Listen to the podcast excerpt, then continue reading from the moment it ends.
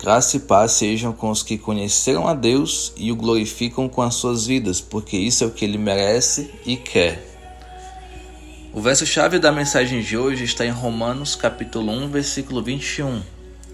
Porque, tendo conhecido a Deus, não glorificaram como Deus, nem lhe renderam graças, mas os seus pensamentos tornaram-se fúteis, e o coração insensato deles obscureceu-se. No início da carta aos Romanos, Paulo fala sobre a ira de Deus revelada contra toda a impiedade e injustiça dos homens, porque eles suprimiram a verdade pela injustiça. Deus, além de tudo, se fez conhecido através da criação. Para onde você olhar agora, nesse momento, você poderá contemplar a manifestação de Deus, principalmente na natureza. Portanto, ele se fez conhecido ao homem, por isso este se torna indesculpável, porque, tendo conhecido a Deus, não glorifica nem rende graças a ele. Porém, os seus pensamentos se tornaram fúteis e o coração insensato dele obscureceu-se. Por causa disso, Deus permitiu que o homem caísse em depravação e se tornasse uma imundície pela corrupção e maldade que há em seu coração, na sua natureza. É por isso que disse que ninguém é bom, que ninguém busca Deus que não há nenhum justo, nenhum sequer, porque toda a humanidade conhece a Deus, seja através das Escrituras, pregações, evangelismos ou através da natureza, todos conhecem a Deus. E por conhecerem e não glorificarem nem renderem graças, todos merecem a condenação. Isso é o que o homem, de modo geral, merece. Entenda isso. Entenda que você não é bom nem justo. Entenda que você é depravado, que só pratica o mal, mesmo querendo fazer o bem. Entenda que se você não estiver em Cristo, você nunca praticará a justiça e a bondade da forma que tem que ser feita, em ação de graças e glorificando ao Senhor. Entenda que a ira de Deus é o que você merece. Entenda que não há salvação sem o perdão do Criador. E por que é Ele que tem que nos perdoar? Porque Ele é o Criador, é o seu Criador.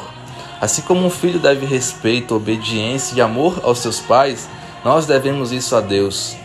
Mas Fazemos o contrário disso e zombamos dele todos os dias. Por isso somos indesculpáveis, porque o conhecemos e continuamos a praticar atos de injustiça e impiedade. Isso tudo é até o ponto em que conhecemos Jesus e entregamos nossa vida a Ele. E é nesse momento que conhecemos a graça, o perdão imerecível por esses inúmeros e tenebrosos pecados que estão impregnados na nossa alma.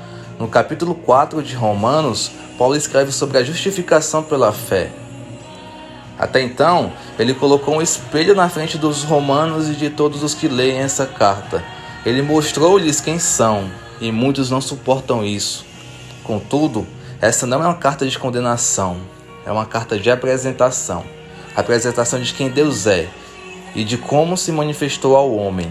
É uma carta que mostra ao homem que ele é injusto e pratica a impiedade, suprimindo a verdade, sendo indesculpável, ainda que ofereça centenas de sacrifícios todos os dias. E então, no fim do capítulo 4, é apresentada ao homem a justificação pela fé em Jesus Cristo, nosso Senhor e Salvador.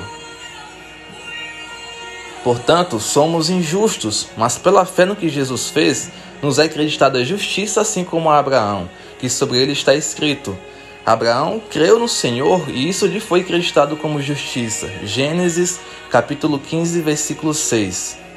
Que sobre você os anjos possam escrever no livro da vida. Pense no seu nome. Creu e isso lhe foi acreditado como justiça.